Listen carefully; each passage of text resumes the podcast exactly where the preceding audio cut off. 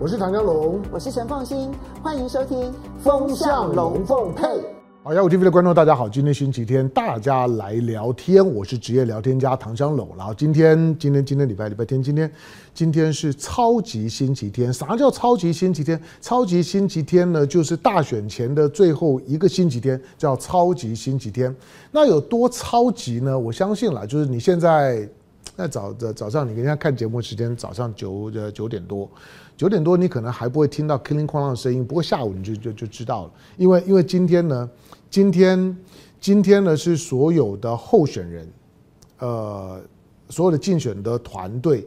要把行程排到最满，然后要把弹药清空。所以弹药清空呢，就是所有你准备的文宣品的旗帜啦，然后的这些纪念品啦、传单啦。都要在今天呢，全部呢都撒撒出去，因为因为因为没有没有没有下个星期天了。好，那呃，虽然距离选举呢还有五天的时间，距离投票还有六天的时间，但是今天呢这个超级周末，尤其这一次的选举呢，三合一的选选举，在这一次的超级周末结束了之后，所有的候选人虽然民调不能够公布，但是所有的候选人大概自己几斤几两重。差不多是知道的。那因为三组候选人以总统选举啊，三组候候选人，那最后呢一个星期的时间，会不会有一些策略性的投票？那就看这个超级周末结束之后的情况。所以呢，这个超级周末的气氛，那影响是很大。总之，就今天你出门的时候呢，大概大概周末的选举活动也很多，出门呢碰到呢这些。呃，候选人啊，宣传车啊，声嘶力竭的在你旁边叫啊，然后，然后呢，然后呼啸而而过啦，偶尔会听到鞭炮声啦，大概都是今天呢你会遇到的情况。好，那呃，对我来讲呢，选选前的时候跟大家聊呃聊天啦，就是两个两两个大的主主题的提醒。第一个就是说，这这次选举之所以不只是台湾的选举，两岸大陆方面来来讲。我可以感觉出来，就大陆的官方也好，甚至大陆的民间也好，现在两岸之间的透过网络啊等等，呃这些的这些的网网民们串门子呢也都很普遍。大陆虽然有防火墙，不过反正只要不要刻意的去去去封锁，就是大陆呢如果睁眼闭眼的时候呢翻墙，对大陆的网民们来来讲司空见见惯，逛到台湾呢看看节节目，表达一下意见也。也都是很平常的事儿，但是因此呢，大家对于台湾的这场的选举的代入感，其实呢都很强。虽然没有投票权，不过很有参与感。另外呢，就是呢，全球的媒体对这场的选举，毕竟就像一月一号，《华盛顿邮报》在一月一号呢登了一篇文章。当然，这这篇文章我怀疑是是台湾的植入性的广告了，但是呢，用新闻化的包包装。那这个这个文章里面呢，就谈到呢。二零二四年，那它不只是不只是选举年，不只是 the election year，它同时呢是选择的一年，是 the year of elections。那他说呢，今年呢有全全球最少的有四十 plus 的选选举，最少有四十个以上的国家要举行选举。那但是因为有有有些呢是。有一些呢是属于这种啊国会选举，或者是或者是有一些是属于属于内阁制，因为内内阁制什么时候要要倒阁，什么时候呢要改选，那个呢有一点变数。但是如果连这些呢国会选举都算算进去，估计今年会有五六十场。好，那因此台湾呢是第一场，台湾这第一场的选举呢，全球也也也关注。这个呢倒不客气啊，就是让世界看在看见台湾。这场的选举当之无愧，全世界真的都在看台湾，因为这场的选举，全世界看台湾原因就是这场选举的结果，它的解读会直接牵动到两岸的未来是不是走上不归路。那因此呢，这场的选举它不是单纯的狼来了，而是选举的结果很可能迫使两岸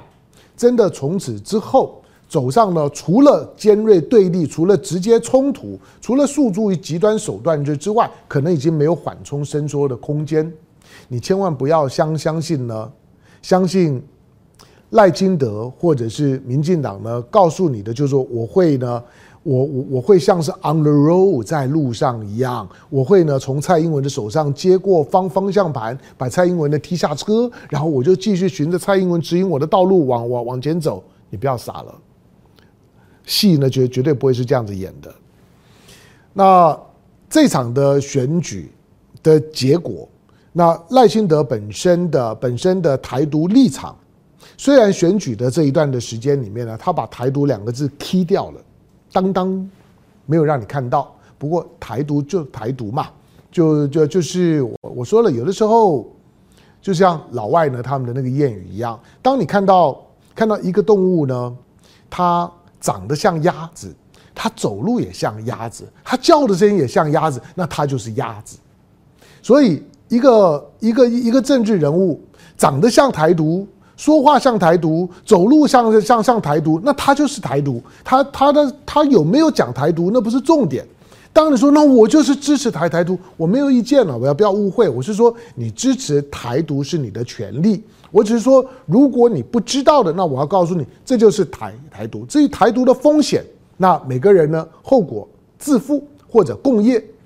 但是赖清德本本身的这样一个台独立场。是这次呢，全球呢会很担心这场选举的关键的原因。那你也不要浪漫到说赖清德呢，如果当选了之后，他会呢遵循美国呢拍拍手的蔡英文路线，就是在那个最模糊的情况之下，不完成法理化的台独，但是呢，在在实质化的台独的进程当当中呢，继续呢踩红线，继续往前推进。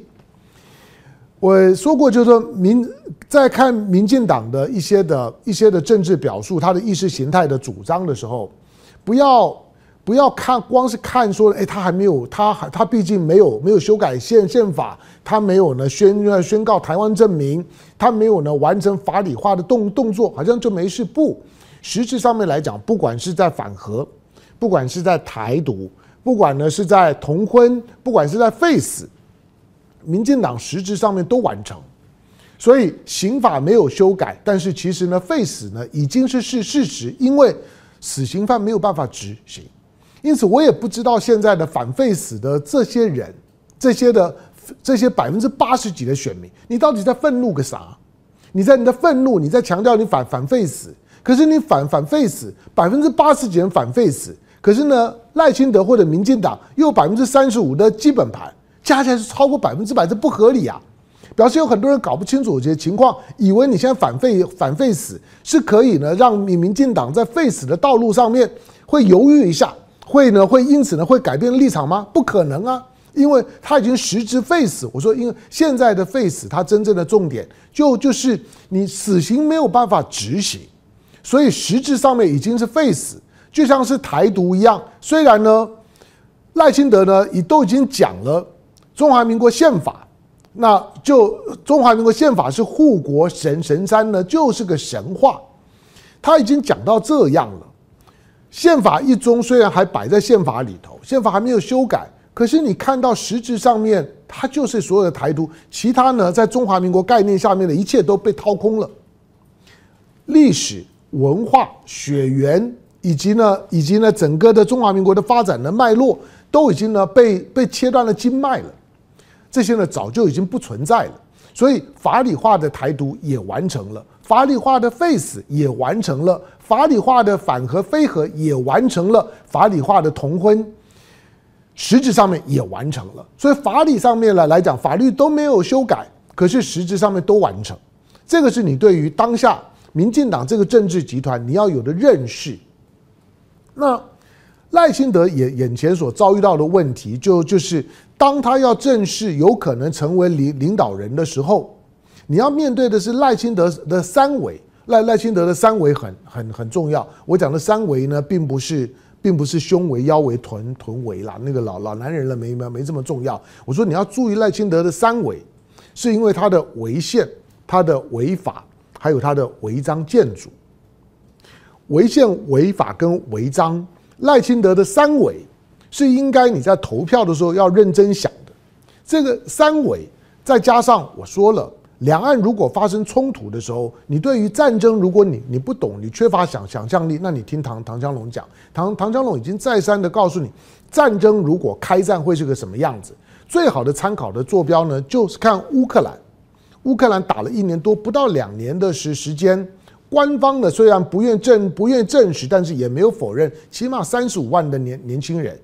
起码三十五万的年轻人死亡，还还不包括呢伤残。起码三十五万年轻人死亡是什么概念？你想想看，主要的都是呢二十五岁呢到四十五岁的年轻人，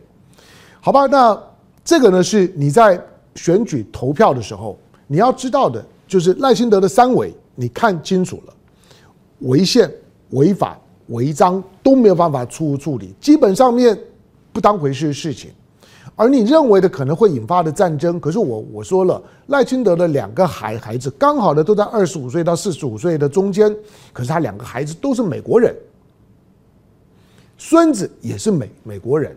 你认为当儿孙都是美美国人，他对于那种的战争发生之后的成本效益的基本的脑子稍微盘点一下之后的成本效益跟你会一样吗？当然不一样。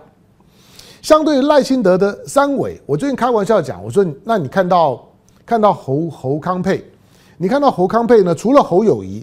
不断的呢在在丢都丢证件议题呢，同时呢提醒大家这场的选举非常的关键，而他有捍卫呢中华民国、捍卫呢台湾的和平、台湾幸福的决心。你看到呢侯友宜呢大概都在谈谈这些事情。赵少康呢？赵赵少康丢出来的是同样作为一个候选人，他只是个副手而已。可是我认为他作为一个副手，他的投入太多了。你看到赵少康，这赵少康呢已经告告诉你，他有三三步。他如果当选副总统，他的官邸他不住，他要拿拿拿来做青年住宅。他的薪水副总统他不领，反正呢他他也他他呢在从事媒体工作这些年的时间呢，大概也赚赚不少钱了。他的薪水他不领。同样的，他还告他还告告诉他，除了官邸不住、薪水不领之外，他董事长也不干了。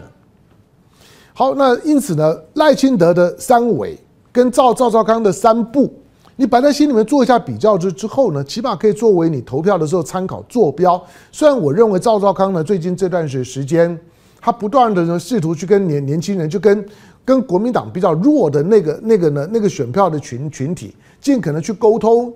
那让让让这些的比较年轻的群体呢，能够因为他的沟通的诚意而多了解这个党。也多了解这次的选选举，那的影响，能够让年轻人在投票的时候能够回归到一个相对理性务实的态度。我不认为会有多少的成果，但起码诚意到了。好，那这场选举因为剩下最后五天的是时间，最后五天的是时间会影响到选举最后的结果的，因为民民调你看不到，影响选举最后的结果的其中的最后一个变数。那就是策略性的投票，一般俗称所谓的弃保。但是所谓的弃保，通常呢都会是一种的有计划的发动，那个发发动呢多半都伴随着你的你的呢大大声呐喊的口号，就像是二就像是这个的当当年的呃一九九四年的选选举弃黄保陈，那个台北市长的选举是弃保效应在台湾三组候选人的标准的应用。那因为三组候候选人。都有个百分之二三十的支持支持力道，所以呢，第二名跟第三名加起来一定会超过第一名，因此就开始有了所谓的弃保效应。那现在呢，也是让三组候选人，你排，那就看第二第二名跟第三名选票呢能不能汇流，这就是所谓的弃保或者策略性的投票。当然了，以现在的选举来讲，我我我为什么要放放弃呢？我对于某个候选人的支支持，我就认同他。那这个是一个，这是一个选举制度、投票制度的理性决策分析当中来讲非常基本的，就是每一个投票制度本身都应该有一套的、有一套的思维，那个思维去建构这个呢投票的制度跟模的模型，方便让选民在投票的制度的设计当当中做出呢对于选民的集体意识最好的。数学计算的结果，就是每个人心里面其实三组候选人大概都有你的第一顺位的偏好，你第二顺位的偏好，以及你最不喜欢的那一那那一组。那因此，当你的第一顺位的偏好有当选的机会，那你当然投啊。但是如果你的第一顺位的偏好没有当选的机会的时候，那你该怎么办？你还是去投第一顺顺位吗？因为投下去可能是废票。因此有有些人会觉得我管你的，我我我就是要支持谁，这个是一定有的。可是也会有大部分人会认为说，我是我是趋吉避凶型。所谓趋吉避凶呢，就是我避免最坏的情况发生，是我在投票行为当中的最优先的考量。因此，如果我的投票引导我去投票的那个 drive 那个力量的核心是要避免发生最坏的情况，那这个时候呢，弃保效应当中弃三保二就会成为是呢部分的选民的理性投票当中的关键力量。当然也，也也会有可能会有一些人呢是弃三保一，会不会也可能会？总而言之呢，三有可能被弃，这个呢是几率比较大的。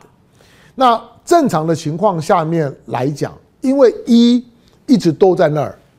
那因此呢，比较有可能发生的策略性的投票，一定会表现在二跟三之间是主要的。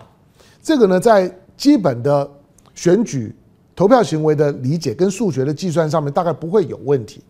因此，那个第二名跟第三名，到底最后关头的时候，选票会不会汇流，能不能有效的汇流，使得二加三呢会大于一，能够达成这个效果，就看最后呢这几天呢会有什么影响。我在前前几天的时候呢，我曾经试着用一个，我估计了，就是说大部分我们的观众朋友应该是懂我说说的话，就是我们在在。在念博弈理论 （game theory），博弈理论，这在这在政治经经济学里面，呃，或者是理性决策模型里面，常常谈到的博弈理理论，就是如何在在不是只有一个 player 的情况下面，有三个 player 的情况下下面，如何那大家呢资资讯呢都是被隔绝的情况下面，如何做出一个。对于自己的自己最好的选择，那个是很困难，因为所有的博弈理论的所谓 game theory 里面最有名的所谓的囚犯困境，那个囚犯困境呢，就就是两个两个呢囚犯，他们被隔离审审呃审问。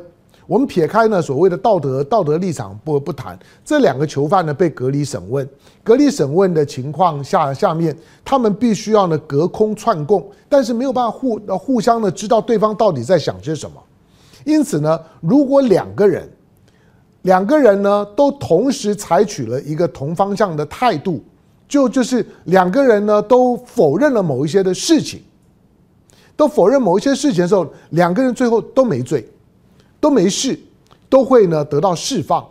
可是呢，如果呢今天在审问你你的人呢，在告诉你就是说呢，如果呢你你坦诚，那我就放了你。